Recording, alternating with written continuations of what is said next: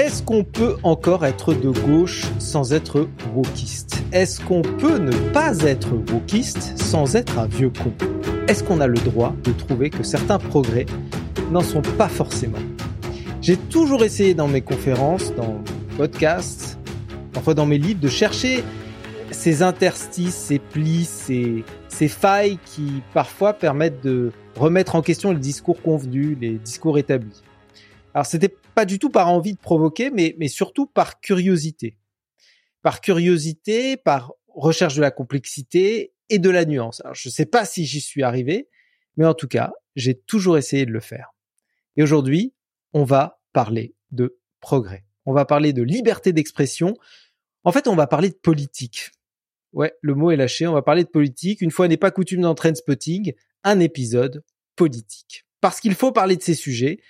Et pour ça, je reçois Thierry Keller. Thierry est journaliste, essayiste, ancien militant antiraciste et cofondateur de la revue Ouzbek Erika. Il est aussi l'auteur d'un nouvel ouvrage dont le titre est Quand on n'ose plus rien dire de peur de passer pour un réac. Salut Thierry. Salut Michel.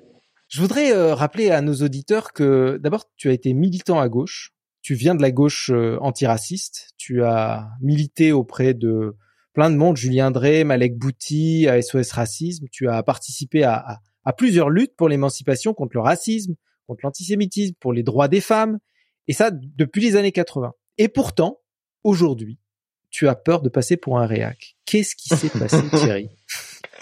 Écoute, euh, qu'est-ce qui s'est passé? Je me, je me le demande encore qu'est-ce qui s'est passé pour que tout à coup euh, les gens avec qui on était supposé euh, faire des choses ensemble, militer, euh, lutter pour des causes que tu as rappelées et qui sont justes et qui sont encore justes, qu'est-ce qui s'est passé pour que tout à coup une partie de nos amis deviennent nos adversaires nous empêche de parler et nous oblige à raser les murs? Tu racontes au début du livre une anecdote un dîner avec un couple de copains, des amis américains. Est-ce que tu peux nous raconter ce qui s'est passé? Oui, c'est euh, effectivement c'est le début du bouquin. J'étais dans un un dîner, ça se passait chez moi, et puis il y avait un couple d'amis new-yorkais qui étaient là. J'ai eu un peu la stupidité euh, de, de sortir un, un mot interdit. J'ai dit le mot fagot en demandant exactement qu'est-ce que ça voulait dire. Euh, j'avais une petite idée évidemment de ce que ça signifiait, euh, mais tout à coup, euh, ce couple d'Américains m'a dit non, Thierry là, vraiment, c'est pas possible. Euh, on peut pas, on peut pas dire ce, ce mot-là. C'est vraiment extrêmement offensant. Et je me suis rendu compte effectivement que j'avais été un petit peu loin dans, dans une blague pourrie. Et pour me rattraper, comme c'était des New-Yorkais et qu'ils avaient l'air d'être de gauche et ils avaient l'air d'être extrêmement sympas, j'ai brandi l'arme ultime, qui était celle de Woody Allen. Et j'ai dit non mais rassurez-vous, j'aime beaucoup les, les films de Woody Allen vous entendu, je suis avec vous, quoi, les gars. Et là, il aurait mieux valu que je reste sur mon fagot initial, puisque ça a été la Lali. Là, les mecs m'ont dit non, mais là, là, tu dépasses les bornes. Euh, Woody Allen, c'est pas possible. Euh, et je me suis dit merde, putain, mais j'ai dit une connerie, comme si j'avais dit euh, j'aime beaucoup Adolf Hitler.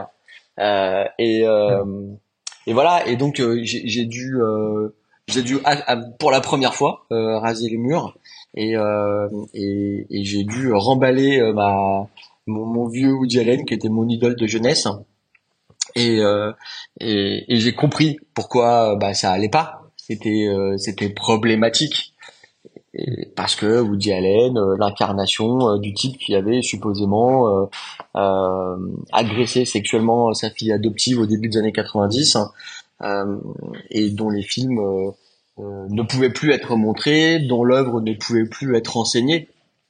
Et, et, là, ça a été le, le, premier moment où je me suis dit putain, mais il y a eu un retournement des choses, quoi. Mm. Il y a eu un véritable retournement des choses. Je tiens à préciser par ailleurs que Woody Allen a été euh, à chaque à chaque fois qu'on apportait plainte contre lui totalement innocenté. Euh, alors évidemment, le fait qu'il se soit marié avec une autre de ses filles, enfin en tout cas la, la, fille de Mia Farrow, a jeté une suspicion sur le personnage mais euh, celui qui, qui, me paraissait être irréprochable du point de vue de son art, du point de vue de son humour et du point de vue de tout ce qu'il incarnait, tout à coup devenait persona non grata dans euh, dans la dans la vision du monde de cette nouvelle génération. Et, hmm. et là, ça a été un premier vrai choc. Putain, Woody Allen quoi. Woody Allen. Bah, c'est ta première rencontre avec euh, le wokisme finalement. C'est cette ce choc euh, qui, qui vient d'ailleurs des États-Unis. Hein. C'est drôle que tu choisis cette anecdote, mais en fait, c'est assez, c'est assez cohérent. Tu, tu utilises euh, ce, ce, terme dès le départ, euh, le terme woke, et souvent il est mal utilisé, il est mal compris ce terme. Est-ce que tu peux essayer de clarifier la définition du mot woke? Le mot woke, au point de départ, si on le traduit, c'est le mot éveillé, awaken. Donc c'est une, c'est une, une contraction de awaken, c'est woke.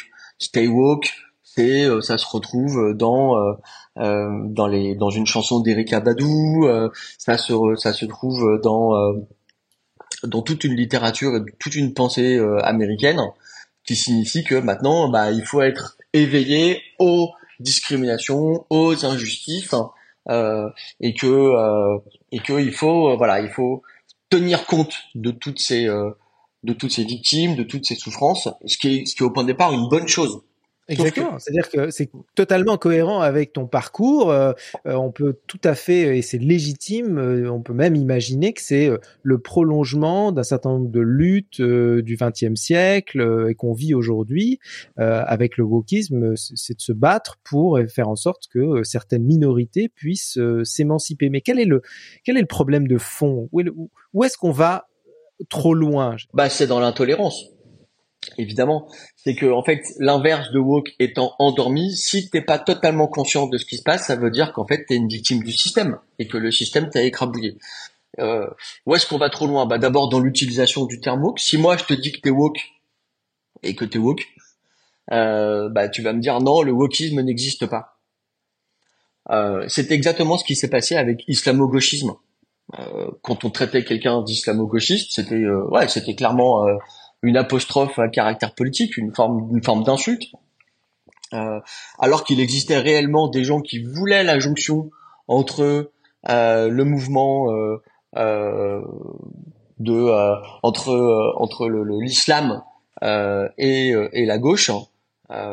ils se sont mis à dire non, tout ça n'existe pas. Et finalement, ceux qui dénoncent euh, l'islamo-gauchisme et qui ensuite derrière ont dénoncé le gauchisme se sont retrouvés projetés dans le camp des réactionnaires, dans le camp des fachos.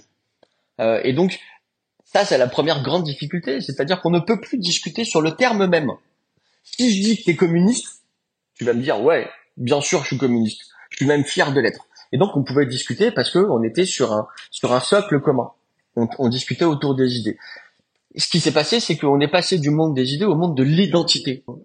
D'une certaine manière, euh, les, les, les anciens bannis de l'histoire, en gros, euh, les femmes, euh, les dits racisés, euh, les, les transgenres, le, le, vivant aussi, hein, je pense, la, la, dimension écolo, elle est hyper importante là-dedans, se sont mis tout à coup, et, et, je pense que c'est une bonne nouvelle, à, à, ouvrir leur gueule, à dire on existe. ok? Mais ce faisant, il y a deux problèmes. Le premier, c'est qu'ils veulent réécrire l'histoire. Par exemple, euh, je prends la question des femmes, et ça, je pense que c'est un bon sujet, euh, la question du féminisme. Euh, qu'est-ce qui s'est passé? Bah, tout simplement que les femmes ayant été invisibilisées, voire silenciées par le patriarcat, ce qui est, je pense, une forme de réalité, il a fallu réécrire l'histoire à l'aune de la nouvelle conscience des années 2020 et dire non, en réalité, ça ne s'est pas passé comme ça. Euh, ce qui, de mon point de vue, est complètement stupide, dès lors que euh, c'est précisément parce qu'il faut savoir tenir compte de ce qui n'a pas marché qu'on doit pouvoir euh, rebâtir les choses euh, et, et, continuer les progrès. Et donc sur la question des femmes, bah, clairement, ça, ça, voudrait dire que l'histoire de l'humanité telle qu'on te l'a enseignée, elle est totalement fausse. Or, ce n'est pas une histoire fausse, c'est une histoire qui effectivement a été écrite par les hommes au moment où les femmes se, se réinvestissent l'espace public il faut accompagner ce mouvement-là, il faut pas éradiquer ce qui s'est passé pour écrire l'histoire. Et euh, ça donne des trucs complètement dingues de euh, euh, euh déboulonner des statuts. les choses sont, les mêmes du point de vue du racisme, par exemple. Il faut déboulonner des statuts, il faut réécrire l'histoire, il faut il faut faire comme si tout ça n'avait pas eu lieu et revenir là où là où les choses sont là où les choses se sont passées, c'est-à-dire en gros la révolution de 1789 qui a, dans l'esprit des woke, établi le patriarcat, le colonialisme. Et donc, en fait, euh, tout ça, pour, pour moi, procède d'une pensée totalement contre-révolutionnaire. Et c'est là où finalement les, les gauchistes, enfin ce que j'appelle les gauchistes ou, les woke et euh, les, les, réactionnaires ou les, les anti-révolutionnaires se rejoignent. Hmm. Euh, il faut revenir à une forme de euh, euh, de page blanche, de quand tout allait bien. Bon, mais moi, je crois pas que tout allait bien. il y a une autre, il y a un autre point que tu soulignes dans le livre et qui est troublant, hein, c'est que à la fois l'extrême droite est considérée comme un terme qui est inopérant pour la droite de la droite, et en même temps, euh, les woke est inopérant pour la gauche de la gauche. Dans ce sens, ils se rejoignent aussi. C'est-à-dire qu'on, il est furtif. Le, le, le j'ai pas envie de dire que l'adversaire politique, ce sont pas forcément des adversaires. Moi, j'ai plutôt tendance à euh, essayer de comprendre ce qu'il y a derrière ce mouvement de wokisme sans forcément le caricaturer. Mais euh, même si on voulait le combattre, euh, il est furtif cet adversaire. On sait pas de quoi on parle. Non, il très étonnant. Ouais. Bah, c'est évident, t'as raison hein, de, de, dire, euh, de, de, de, de, parler d'extrême droite. Si je dis à un, je vais, on va mettre les pieds dans le plat. Si je dis à un mec comme Pascal Pro, comme euh, Mathieu Bock-Côté, euh, ou à Michel Onfray, qui sont d'extrême droite, ou même à Marine Le Pen, tiens d'ailleurs, euh, ils vont me dire mais ça va pas ou quoi Je ne suis pas d'extrême droite. Ça, c'est ton fantasme de petit gauchiste de merde. Ok? Et si je dis à un woke qu'il est woke, il va me dire non non non, je suis pas woke, ça n'existe pas le wokisme. Et donc le mot furtif, il est hyper bien trouvé. Euh, on a un adversaire qui est comme dans Matrix, il est là, et il est là, il est pas là, quoi. Euh, et, donc c'est c'est la première grande difficulté de mener un débat, c'est qu'on ne s'entend pas sur les termes. Ah, c'est pour ça que moi j'ai essayé de euh, traduire le terme woke en gauchiste. Et moi je suis assez d'accord avec toi et d'abord je, loue ta volonté de nuance et de dialogue. Moi si on me dit ok le wokisme n'existe pas, je prends acte ok le mec, les gars, le, le wokisme n'existe pas. Et donc, euh, bah, on va essayer de dire à quoi ça correspond politiquement. Pour moi, la réponse, c'est que ça correspond euh, au gauchisme, c'est-à-dire euh, à ce que Lénine appelait, et je ne suis pas léniniste, la maladie infantile du communisme. C'est-à-dire, en fait, un truc d'enfant gâté qui trépigne et, et qui, qui fait une petite crise et qui réclame son dû. Et c'est ça l'histoire, en fait, ça réclame son dû j'ai eu beaucoup de débats avec euh, des amis euh, anglo-saxons et en particulier américains, euh, que ce soit dans la communauté TED ou que ce soit dans la communauté BOMA sur ces sujets-là. Mm. C'était très complexe, moi, avec ma casquette de, de ma casquette de français, hein, avec ma culture française, de leur expliquer notre point de vue en France quand, par exemple, à la question ethnique on n'a pas de, on n'a pas de communauté raciale. Euh, en tout cas, la, République s'est pas construite comme ça. Euh, en revanche, aux États-Unis, de par leur histoire, de par euh, un certain nombre de luttes, et ça se comprend très bien, une, une, communauté, une société qui est très communautarisée, on peut comprendre que certains mouvements d'émancipation aient voulu aller dans la radicalité. Et donc, répondre, j'utilise pas à, bon escient hein, le terme wokisme, et donc répondre euh, à euh, toutes sortes de situations qui leur semblaient injustes, en disant on va on va pas chercher l'égalité, on va essayer de corriger les inégalités en essayant de euh, mettre, en faisant de la discrimination positive. Mm.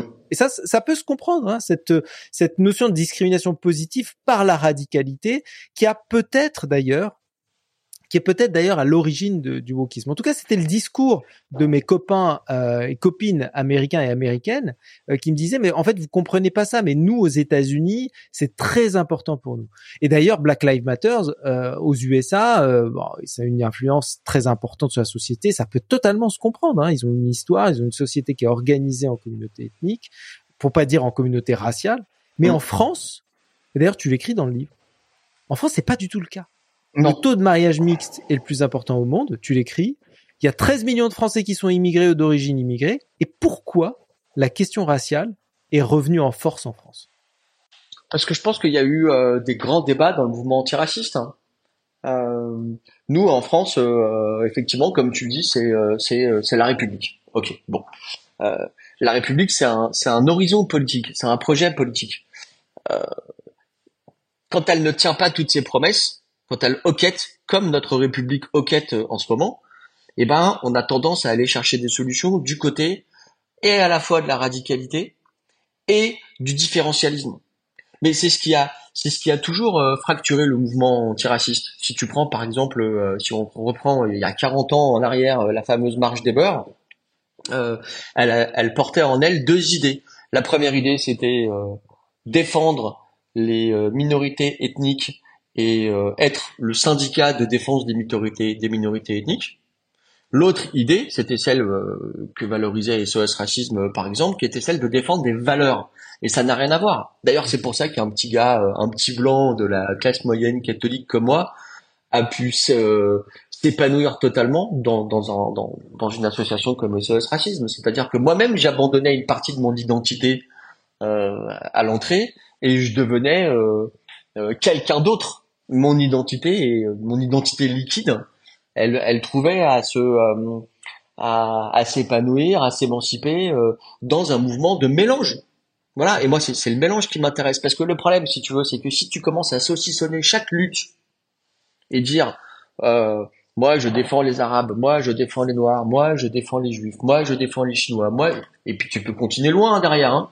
Moi je, je défends la transidentité euh, et ainsi de suite. Tu, tu n'as plus de projet global. Et, et c'est là où je trouve que euh, le, le gauchisme et l'extrême droite se, euh, se rejoignent. Si tu prends les États-Unis, et tu as raison de, de, citer tes amis américains, euh, la défense catégorielle des euh, minorités ethniques, elle, elle aboutit à ce que euh, on sépare les gens entre couleurs de peau, aussi bien dans les cantines que dans les dortoirs des internats et ainsi de suite. Mais pardon, mais séparer les lits et les chambres entre les blancs et les noirs, ça s'appelle l'apartheid. Hmm. Et, c'est marrant parce que si tu euh, si tu tires même ce fil-là, souviens-toi en 2018 quand la France elle a gagné la Coupe du Monde avec euh, une équipe euh, franchement métissée et avec visuellement un, nombre de noirs majoritaire. T'avais un mec comme Trevor Noah, le célèbre animateur de, de show américain, de show télé, qui euh, avait applaudi la victoire de l'Afrique. Et euh, il avait dit mais regardez tel tel mec tel joueur en fait sont pas français ils sont ils sont l'un est malien l'autre est ivoirien et ainsi de suite. Et puis tu avais de l'autre côté le Rassemblement national qui disait bah là aussi c'est la victoire de la France africaine. Et donc tu avais des supposés antiracistes d'un côté et t'avais des réels racistes de l'autre qui disaient exactement la même chose. Et quelle a été la réponse des joueurs français? Et ça, c'est la réponse la plus magnifique, je trouve, qu'on ait pu leur offrir. C'est, euh, tu prends la liste des 23 joueurs, et à la place de mettre en face de leur nom le drapeau ivoirien, le drapeau malien et ainsi de suite, ils mettaient le drapeau français. Hmm. En fait, notre identité en France, c'est la République. Alors, effectivement, c'est ça, ça suscite des interrogations dans les milieux anglo-saxons, mais je pense qu'on n'est pas euh, le village des Gaulois euh, assiégés comme dans Astérix. En réalité, moi, je pense profondément que le monde nous regarde et que, y compris aux États-Unis, mais évidemment en Iran, en Afghanistan, euh, les gens qui sont opprimés et qui sont discriminés à raison de leur appartenance ethnique ou évidemment du fait que par exemple ce sont des femmes ou des homosexuels nous regardent avec énormément d'espoir. Donc en fait la France n'a pas le droit de tomber. C'est pas seulement des débats intellectuels tout ça Michel, c'est vraiment des débats qui sont cruciaux. Hmm. La France a beau être en doute sur elle-même, en réalité, elle elle est encore un incroyable point d'appui pour tous ceux qui cherchent à s'émanciper. Hmm.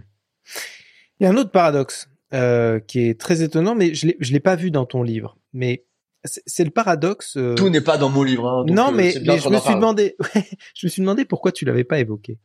en fait, on aurait pu penser que l'extrême droite porte le retour de la racialisation, mais en fait, c'est plutôt la gauche de la gauche qui s'en est chargée. Et alors ça, c'est un premier paradoxe. Mais le plus gros paradoxe, c'est que je trouve qu'il y a une contradiction fondamentale entre le discours des LFistes, par exemple, de Mélenchon sur la créolisation qui retrouve, enfin, pour moi, la créolisation, euh, c'est un fort accent de Black Blamber. C'est euh, c'est ce que tu évoquais euh, quand tu parlais de 98. Et en même temps, il y a une essentialisation euh, raciale euh, au cœur même de LFI. D'où vient cette contradiction? Comment est-ce qu'ils arrivent à, à, à, gérer cette contradiction qui est, qui est pour moi, elle est, elle est fondamentale. Elle, elle devrait presque être impossible à défendre. T'as raison. Je pense qu'ils sont traversés aussi par des contradictions. Je pense que là, on quitte pour le coup le domaine de la politique, on arrive plus dans celui de la psychanalyse. Bah, bon, prenons un individu comme Jean-Luc Mélenchon. que moi j'ai bien connu quand j'étais jeune, hein, qui a été un de mes mentors. C'était un mec qui était jaurétien. Hmm. C'est-à-dire Jaurès, c'est la République plus le socialisme. C'est assez simple. Hein. et ben je pense qu'il a. alors je veux pas surinterpréter et je veux pas psychanalyser Jean-Luc Mélenchon, bien loin de moi l'idée de d'ailleurs psychanalyser qui que ce soit, mais je pense que dans son cheminement politique et dans son cheminement intellectuel, euh, il y a les deux qui cohabitent. C'est-à-dire que je pense que euh, sous le Mélenchon différentialiste, euh, pro-Hamas et tout à fait euh, en phase avec euh, le nouvel antiracisme euh, politique qu'on trouve aujourd'hui dans les banlieues françaises, il existe encore un Mélenchon jaurétien, et je trouve que le terme de créolisation, je veux pas le, d'un point de vue purement marketing, ça peut se discuter, mais en tout cas d'un point de vue politique, il est évident que je souscris. T'as raison, créolisation, c'est un peu C'est le métissage. C'est le métissage, c'est Black Blamber. Ouais. Et je, je pense que le mec est pas encore complètement, il a pas encore complètement dérivé ou en tout cas que dans qu'il y a encore des contradictions chez LFI. Mais d'ailleurs, je, je euh, fais bien attention de pas mettre tout le monde dans le même sac. Hein. Chez LFI, il y a des il y a des gens avec qui j'ai milité moi-même. Euh, voilà, euh, Alexis Cambière, euh, Raquel, Garrido, qui sont d'authentiques antiracistes, qui, qui d'ailleurs n'ont pas prêté le flanc aux pulsions antiracistes qui existent aujourd'hui chez LFI. Et, et, et, donc tout ça, tout ça cohabite. Euh, je, je, pense néanmoins que euh, par la composition sociologique de leur, de leur électorat, par la, la, la montée en puissance d'une forme de jeunesse qui a euh, donné ses suffrages à LFI, une influence différentialiste, une, une, une influence identitaire a coloré très nettement le, le socle idéologique et intellectuel et philosophique du LFI d'origine. Mmh. Oui, c'est bah, c'est l'hypothèse opportuniste en gros, euh, par cynisme euh, électoral, c'est de se dire que euh, on va faire une entorse à notre républicanisme, les valeurs laïques, quand même, parce que le Mélenchon des, des années des années 2000, c'est pas du tout celui d'aujourd'hui. Non, c'est un Mélenchon qui avait soutenu Charb, qui était ami de Charlie Hebdo. Aujourd'hui, je pense pas que Mélenchon soit encore totalement ami avec Charlie Hebdo. Voilà. Et donc en fait, c'est la trajectoire qui est intéressante. D'ailleurs, tu remarqueras que le terme de créolisation, il n'a pas complètement pris.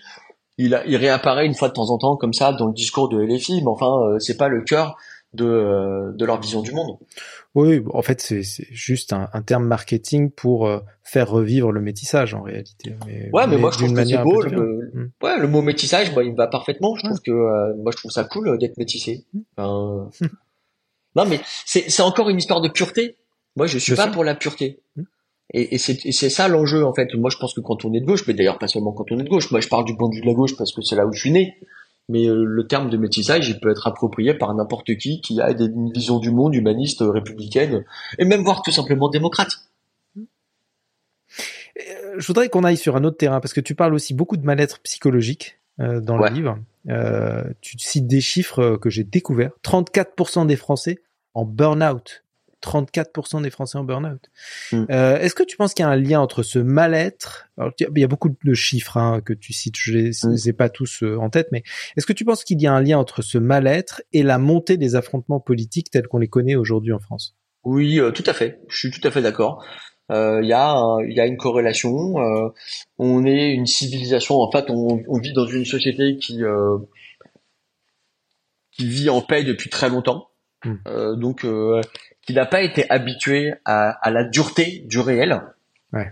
Et puis surtout, et c'est pas à toi que je vais apprendre ça, on vit dans une société numérisée où, où le, le citoyen ou l'individu est devenu un individu numérique et où le virtuel et le réel se mélangent. Et donc si tu si tu mixes le euh, le, citoyen euh, français des années 2020 qui euh, qui vit en paix depuis trois générations, qui est habitué à ne plus souffrir, et que tu le mélanges avec le citoyen numérique qui qui est habitué à, à être le roi en ligne alors que euh, il est en sous-sous-chef dans la réalité, ça produit mécaniquement un incroyable mal-être. Hmm. Euh, Et, et, là, ça, ça, provoque quoi? Bah, Ça provoque euh, la revendication de dire moi j'existe, moi j'ai le droit de, et moi je vais mal. Hmm. Je nie pas du tout le fait que les gens vont mal. Je dis simplement que quand on quand on pense qu'on souffre, quand on pense que euh, quand on est euh, quand on se sent agressé par la moindre dite micro-agression, je mets des gros guillemets à micro-agression, on, est en droit de, euh, de réclamer son dû, on est ultra individualiste hein, et, de fait derrière, bah, qu'est-ce qu'on réclame euh, On réclame justice pour nous-mêmes. En fait, on réclame d'être rendu à notre désir de reconnaissance. Et ce, cet incroyable désir de reconnaissance qui est hyper individualisé et qui perd de son euh, de son substrat collectif, bah, il provoque une forme de colère. Hmm. Et c'est vrai, c'est ça que j'ai essayé d'analyser dans toute la première partie du bouquin, c'est euh, qu'est-ce qui fait que euh, quelqu'un qui aurait une vingtaine d'années aujourd'hui euh, et qui voilà qui, qui, qui découvre, qui, qui fait mine de redécouvrir le, concept de souffrance, qu'est-ce qui fait qu'aujourd'hui il te crie dessus en te en te traitant de sale boomer et en te disant que bah finalement tout ça c'est ta faute. et donc je pense que je pense qu'il faut alors il faut c'est facile de dire il faut hein mais je pense que là, il y a quand même la nécessité d'un projet collectif, sans utiliser des grands mots. C'est drôle parce que j'ai regardé, euh, j'ai vu le film de Quentin Dupieux, euh, Yannick, et j'ai pensé à ton livre. Ah ouais? Euh, je sais pas si tu l'as vu. ouais, je l'ai vu, ouais. Mais je, trouve que c'était une allégorie magnifique en l'espace d'une heure d'une jeunesse qui, qui est en mal d'amour, qui est en mal de reconnaissance, qui est en mal d'attention et qui va chercher avec les dents cette attention et cet amour et euh, qui à la fin, donc je vais pas révéler, mais pour ceux qui le verront, mais qui, qui à la fin euh, euh, montre toute sa fragilité en fait. Et, et je trouvais que c'était un, en, en, lisant ton livre et en voyant le film quasiment au même moment, à deux jours d'intervalle, je me suis dit mais en fait ils ont saisi tous les deux la même la même problématique dans la société. Oui, c'est ça. Mais en fait, c'est marrant parce que t'as as raison. le personnage de, de Yannick, joué par Raphaël Quenard, il est à la fois ultra violent. Le mec, euh, qu'est-ce qu'il fait? Bah, il interrompt la pièce de théâtre en disant bop bop bop bop. Il a, il a un gun euh, dans mon souvenir. Euh, Et donc, il, il, réclame de réécrire la pièce, ouais. qui est par ailleurs totalement pourrie, hein, soit dit en ouais. Elle est à la fois pourrie, elle est mal jouée. Et, euh, et à la fin, sans révéler effectivement de grands secrets, euh, on se rend compte que c'est un gros nounours qui a besoin de poser sa tête sur le ventre de maman et de se faire caresser les cheveux, quoi. C'est ça. En disant j'existe. J'existe. Mais je trouve que c'est mille fois plus malin et intelligent dans le film de Dupieux que euh, dans les revendications des woke euh, qui finissent par interdire des colloques, euh, qui qui qui veulent qui balancent des conneries sur des toiles sur sur sur des sur des toiles de maître, qui t'interdisent de de parler, de t'exprimer, de créer et qui à chaque fois réclament que tu sois encore plus pur. Ouais. Donc bien sûr, et si chacun se met à raconter sa propre histoire, il n'y a plus d'histoire commune. C'est ça le problème. Il y a une chose qui, m'a frappé euh, en lisant ton livre, c'est que il y a une autre convergence euh, assez étonnante qu'on voyait plutôt chez euh, les anti-vax, euh, plutôt gilets jaunes, plutôt la mouvance, j'ai envie de dire, qui a tendance à plutôt voter à la droite de la droite. Hein. Mais là, il y a une défiance vis-à-vis du progrès de la science dans euh, les euh, les mouvances wokistes, euh, comme si le point de convergence c'était l'Occident et l'homme blanc, qui est porteur du progrès, qui est porteur de la science, qui est porteur. Est-ce que c'est bien ça que tu as voulu dire? T'as très bien lu le livre. Euh, oui, oui, c'est ça que j'ai voulu dire c'est ce que je te disais un peu en introduction sur euh, cette espèce de, de, connivence de tous les anti-progressistes. Mm. Euh, pour, si je schématise, l'extrême droite considère que la Révolution française a tué l'Église et la famille. Euh, ils n'ont pas complètement tort d'ailleurs, euh, parce que heureusement. Et la gauche de la gauche, et je dirais en particulier le courant écoféministe, qui est représenté par quelqu'un que par ailleurs j'aime beaucoup, qui est euh, Lorraine Bastide euh, en France euh, notamment, considère que le verre est dans le fruit. C'est-à-dire que la Révolution française, le progrès scientifique, les lumières, et puis tout ce qui s'est passé dans la foulée hein, au cours du 19e siècle, tout ça a écrabouillé les savoirs vernaculaires, les petits artisans, une un rapport plus direct avec la nature et cohabite de ce fait en ce moment toute une pensée qui est une pensée très Pachamama, euh, euh, non mais connectée avec l'univers, euh, sous couvert d'ailleurs euh, bizarrement de, de, théorie quantique, mais bon ça c'est un autre débat. et puis cette nouvelle extrême droite qui grosso modo remet en question la pensée 68, la décadence, et, et, et, donc là bah, finalement on se retrouve face à un, un à deux ennemis qui croient être ennemis l'un contre l'autre, mais qui en réalité défendent la même vision d'une euh, révolution française et puis derrière d'une république euh, qui porterait en germe les injustices, les inégalités et le patriarcat. Et moi, je trouve que c'est très dangereux parce que la République est un horizon politique et c'est cet horizon-là qu'il faut accomplir la République a quand même réussi à se débarrasser du colonialisme. La République a réussi à se débarrasser d'une forme de patriarcat. J'en ai moi-même d'ailleurs été euh, euh, l'un des euh, expérimentateurs en étant candidat aux élections municipales pour le compte par ailleurs de, Cédric Villani, où bah voilà j'ai dû composer une liste paritaire et j'ai trouvé ça hyper cool d'être obligé de composer une liste paritaire. et donc il y a il y a des progrès qui sont faits. Et donc moi, je pense que le verre n'est pas dans le fruit, et c'est la peut-être la principale des critiques que je peux porter à l'égard du mouvement woke ou à l'égard de ce que j'appelle les gauchistes, c'est-à-dire que pour eux, il faut revenir en arrière et encore une fois, il faut effacer, il faut cancel hmm. cette république pour revenir à une forme d'état de nature qui est finalement très rousseauiste. Moi, je me suis toujours méfié euh, du rousseauisme. Je trouve que euh, la pensée euh, un peu primitive d'un Rousseau a pu parfois envoyer la gauche dans le mur. Hmm. On va finir tous dépressifs, soignés par des plantes chamaniques. Quoi. Ça, Absolument, on va finir dépressifs, soignés par... parce que la science a trahi, et donc bah, derrière la science qui trahit, c'est quoi? Bah, C'est les vaccins, et puis là tu retrouves ce que tu disais, c'est-à-dire la pensée gilet jaune et une forme de complotisme. Mais en même temps, tu parles à un moment donné, tu n'es pas aussi euh, radical qu'on pourrait le croire, parce que tu, tu es assez... Euh, euh, tu, tu, parles à un moment de centrisme métaphysique dans le livre, et tu tu t'es pas si dur que ça. Est-ce que tu peux nous expliquer ce concept de mm. centrisme métaphysique? Mais parce que je suis pas de droite. En fait, moi, je suis pas réac, et c'est ça le bouquin. Moi, j'ai fait un bouquin à la fois pour critiquer les euh, ceux de mes amis qui veulent euh, enfin qui ont tendance à basculer dans le wokisme mais je critique avec autant de véhémence ceux de mes amis qui sous prétexte que bah on peut plus rien dire se mettraient tout à coup euh, à dire bah Balek finalement c'est la c'est c'est la droite de la droite qui a raison non mais parce que c'est un vrai problème et donc et donc moi je je quand je dis centrisme métaphysique c'est un peu une formule à l'emporte-pièce pour dire que je veux trianguler hmm. mais parce qu'il y a des choses que j'accepte avec grand plaisir. Je reprends les, les, les quatre euh, items que j'évoquais tout à l'heure, c'est-à-dire euh, le vivant, les femmes, euh, euh les, les non-blancs euh, et, et, le genre. je trouve que c'est mieux aujourd'hui de vivre dans une société où on accepte l'ensemble des, des, des, de toutes ces voix qui sont en train de s'élever, plutôt que quand c'était dans une période pré-MeToo où euh, tout ça a été caché et où on continuait à, à se comporter comme des salopards. Hmm. Donc moi je trouve ça hyper bien. J'ai pas hmm. de problème avec ça. Je préfère, en tant que par exemple en tant qu'homme, je préfère vivre après MeToo qu'avant MeToo. J'ai pas de débat. Hmm.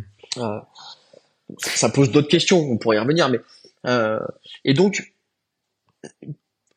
j'ai mon problème il est que j'ai je, je, je mets en doute la sincérité de ces gens qui sont dans la vengeance sociale parce que cette vengeance-là, elle n'a pas de limite. La quête de pureté n'a pas de limite. Hmm. Voilà. Et je suis pour qu'on recrée un projet collectif où on puisse vivre tous ensemble.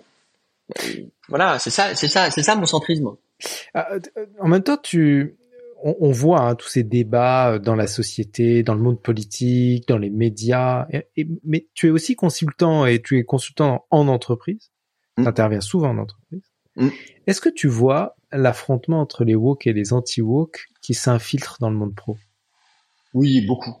Beaucoup, de plus en plus. Euh, et, euh, et je dirais avec euh, d'autant plus d'acuité que le monde de l'entreprise, malgré tout, là où on croit que il est démocratique et que tout le monde peut s'exprimer, en réalité, il est quand même vachement soumis à des à des dictates et et à des hiérarchies qui font qu'on n'ose pas trop ouvrir sa gueule. C'est plus facile en réalité d'ouvrir sa gueule en politique que d'ouvrir sa gueule en entreprise. Donc oui, bien sûr, je le vois en entreprise, euh, ne serait-ce que parce que bah, l'entreprise elle est ouverte à tous les vents, qu'elle est très poreuse à la société, qu'il y a beaucoup de débats qui se posent et que l'entreprise euh, qui n'avait pas du tout pris l'habitude de faire de la politique jusqu'à une période récente, tout à coup se met à en faire et, euh, et ne sait pas du tout comment réagir. Donc, euh, bah, ça pose évidemment plein de questions. Ça pose des questions sur le rapport homme-femme, ça pose des questions sur le rapport y compris entre générations, ça pose des questions sur euh, les modes de production, sur le rapport au vivant, sur la croissance et la décroissance. Je trouve que c'est extraordinairement intéressant ce qui se passe en entreprise. Mais si on n'a pas les clés pour comprendre ce qui se passe, on, on fait n'importe quoi et on finit par être complètement soumis à une forme d'américanisation des mœurs à l'intérieur de l'entreprise et qui euh, bah, qui, euh, qui, qui crée euh, une sorte de trouille. Hmm. En fait, tout le monde flippe. Tout le monde flippe. Hmm. Voilà. Les mecs flippent parce qu'ils pensent, ils pensent que des nouvelles nanas vont arriver dans les comex. Euh, les patrons flippent euh, dès lors qu'il y a une, une, de leurs collaboratrices qui arrive un jour au débeauté à un voile sur la tête.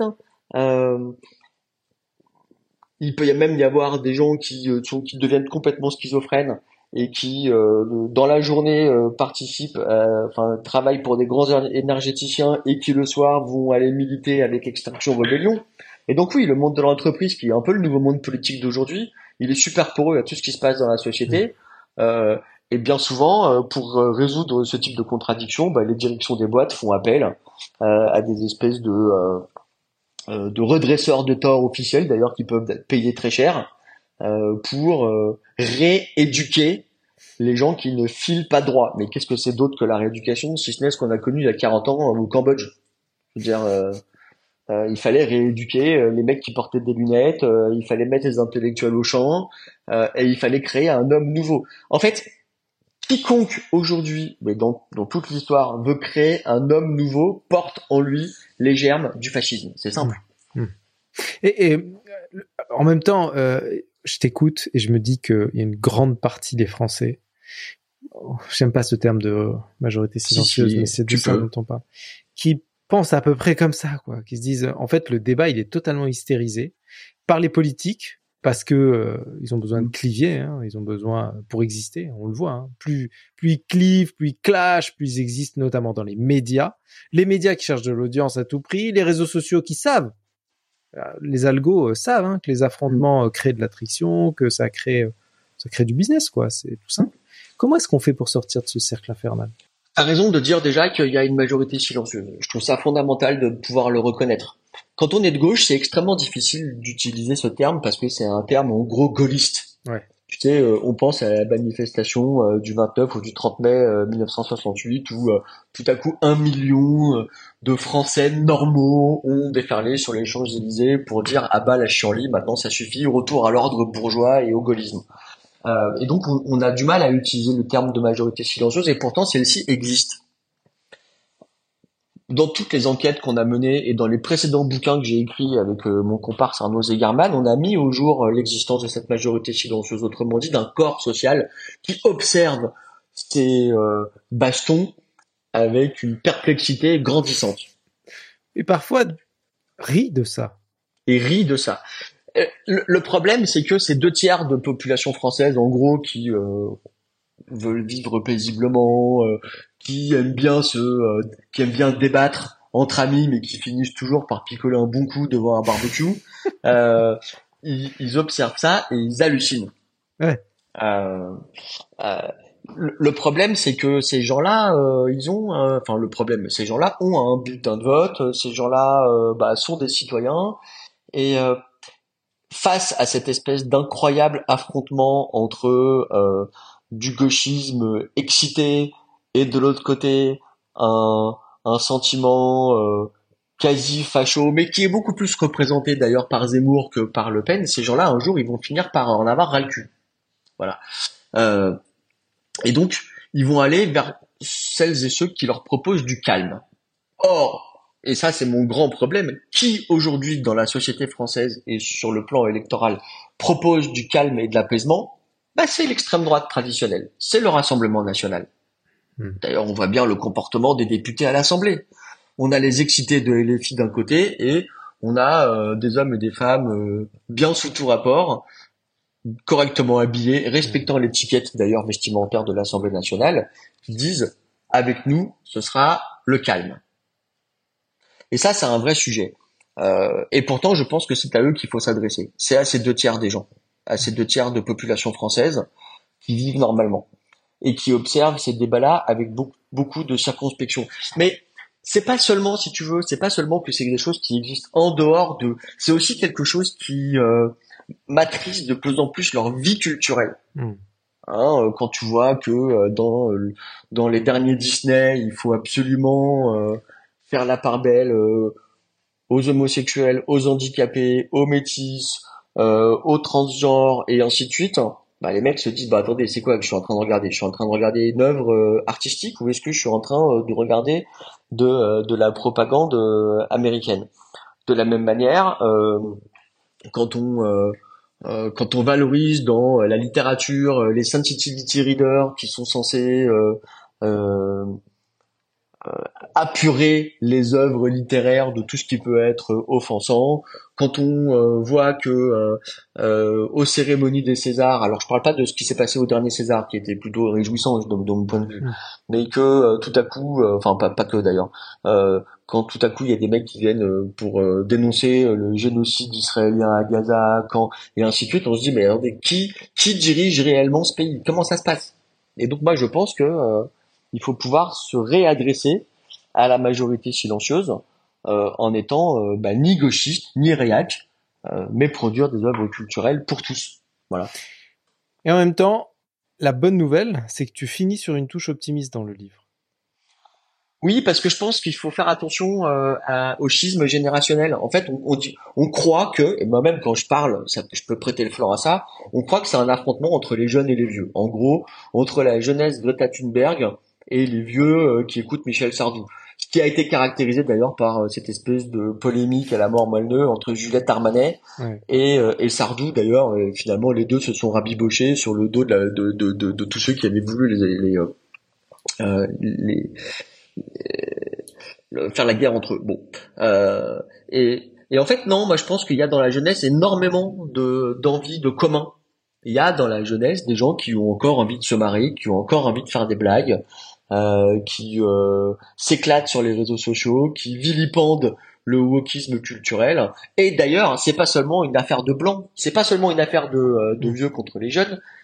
Dans la jeunesse, il existe ça, mais au sein même de la jeunesse, je peux te dire qu'il y a un nombre de jeunes gens que les woke appellent des racisés, moi ce terme m'exaspère au plus haut point, qui en ont totalement marre d'être considérés comme des noirs, comme des arabes, comme des musulmans euh, et euh, comme des gens de couleur. Enfin, je veux dire, si, si, l'identité doit se résumer à sa couleur, bah, c'est à désespérer. C'est-à-dire que maintenant, on n'a qu'à vivre en Afrique du Sud dans les années 80, puis euh, puis tout se passera bien. Ça c'est ça c'est infâme.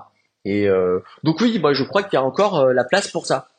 Il faut que nous, les vieux, enfin je dis nous, euh, je sais que tu es plus jeune que moi évidemment Michel, euh, mais il faut que, ouais, de peu, de peu, euh, euh, il faut que nous les les les représentants de la génération en gros née dans les années, dans les années 70, on puisse aussi accepter les jeunes. Il y a effectivement de nouvelles formes d'humour, il y a des nouvelles formes d'expression. et moi, ça me va très bien moi, ma, moi, ma hantise, euh, c'est de devenir un vieux con. C'est pour ça que je pense que la, une des figures que je mets le plus en avant dans la fin de mon bouquin, c'est la figure de la vieille euh, dans, euh, dans la boum, hmm. la dénommée Poupette, la grand-mère de Sophie Marceau, qui reste une meuf super cool, qui est un peu rock'n'roll. Moi, je pense que c'est elle qui doit un peu guider notre manière de, de réfléchir et de nous comporter surtout en société. Tout ce qui vient des jeunes n'est pas complètement débile. Et voilà, ils ont des nouvelles manières de, de rire, ils ont des nouvelles manières de de de se séduire même. Il euh, n'y a pas que des jeunes qui veulent plus baiser et des jeunes euh, qui te euh, qui te désignent à la vindicte sous prétexte que tu as lu Harry Potter, écrit par soi-disant une, écrivaine transphobe. Hmm. Il y a un bouillonnement dans ce pays, il y a encore quelque chose. Donc oui, bien sûr, moi je crois encore que tout ça est possible et je j'ai pas j'ai pas écrit un bouquin de mec désespéré qui dit que tout fout le camp. Voilà, pas du tout. Tu es prospectiviste, tu es très euh, affûté en matière de euh, d'identification de tendances euh, et de travailler sur ces tendances pour euh, imaginer ce mmh. que pourraient être les les futurs possibles. comment est-ce que tu vois la société française, on va dire dans dix ans? Bah déjà la société française dans dix ans, elle sera plus vieille qu'aujourd'hui. non mais ouais, ça faut pas être prospectiviste pour le savoir. bah ouais, mais tu sais c'est marrant parce que alors là petite parenthèse par la prospective moi j'ai toujours commencé toutes mes introductions de conférences par la question démographique. Ouais. Euh, parce que euh, on nous rabat à longueur de colloque que euh, le monde va être peuplé par 10 milliards d'habitants en 2100, voire euh, pourquoi pas 15 milliards. En fait, c'est tout l'inverse qui est en train de se passer. On est vraiment dans une dans une grande forme de dépopulation. et, et l'Occident, évidemment, n'échappe pas à la règle, voire euh, et en avance de phase sur la dépopulation. Donc euh, la société française, elle, sera d'abord un tout petit peu plus vieille. Hein. L'âge médian va continuer à, à augmenter. On est aujourd'hui, je crois, vers 45 ans d'âge médian. On va l'être encore plus euh, demain. Euh, mais je, je crois qu'il est encore possible de valoriser une forme de ce qui constitue finalement un des cœurs de la de l'identité nationale hexagonale, c'est-à-dire l'hédonisme je crois qu'il est encore possible de euh, valoriser les notions de plaisir, euh, de vivre ensemble, euh, de, projets communs dans une, une France apaisée. Encore faut-il, pour cela, lever deux, trois hypothèques. En, en vrai, deux. La première, c'est évidemment la prise potentielle du pouvoir par le Rassemblement national. Moi, je crois que rien n'est écrit. Voilà. Et la deuxième chose, c'est qu'il va falloir qu'on arrive à reconstruire une gauche sur euh, les décombres de la gauche actuelle. Aujourd'hui, euh, la gauche euh, institutionnelle française, elle est composée pour l'essentiel par des gens qui sont de plus en plus minoritaires parce qu'ils gueulent de plus en plus fort et qu'ils appellent à, encore plus purifier le débat public et donc de l'éradiquer et donc d'une gauche française, d'un gauchisme français qui est finalement totalement dictatorial. Et puis il y a quelques que de comètes d'une gauche républicaine qui en réalité n'a plus rien à raconter. Bon, euh, et, et, donc je pense que c'est la c'est la première de nos tâches, hein. c'est euh, de faire émerger euh, une gauche qui serait à la fois républicaine et social-démocrate, et puis en même temps euh, qui aurait compris ce qui se passe. Et je pense que sur toutes les questions d'identité, il faut qu'on puisse avoir des choses à raconter. Voilà. Euh, il faut qu'on puisse se mettre un peu en ordre de bataille intellectuelle sur tout ce que j'ai dit, c'est-à-dire le genre, la race, euh, euh, la race encore une fois avec des guillemets, le, le, vivant et, et les questions sexuelles et les questions de genre, et ne pas se laisser intimider.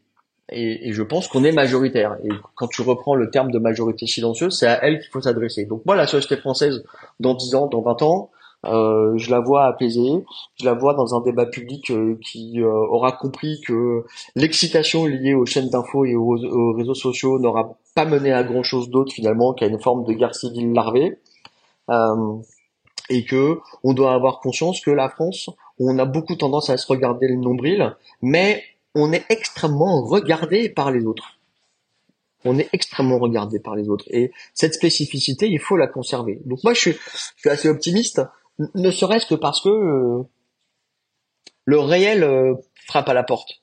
Hmm. Quand, on quand on voit ce qui s'est passé à Gaza le 7 octobre, quand on voit ce qui se passe en Ukraine, euh, quand on voit les velléités expansionnistes d'un Poutine, quand on observe avec attention les, les volontés hégémoniques de la Chine sur la nouvelle route de la soie, sur la prise, sur la, la, la, la conquête de Taïwan, on, on, se rend compte que cette espèce d'air démocratique, euh, soft, euh, dans laquelle on pensait euh, vivre ad vitam aeternam, bah finalement, elle est en train de d'être révolue.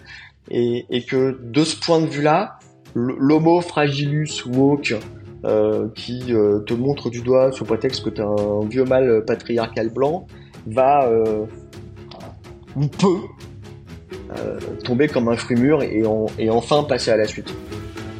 Merci Thierry. Merci Michel. Je vous rappelle, quand on n'ose plus rien dire, de peur de passer pour un réac par Thierry Keller. Si vous avez aimé cet épisode, n'oubliez pas de liker, partager et vous abonner au podcast. Je vous dis à la prochaine.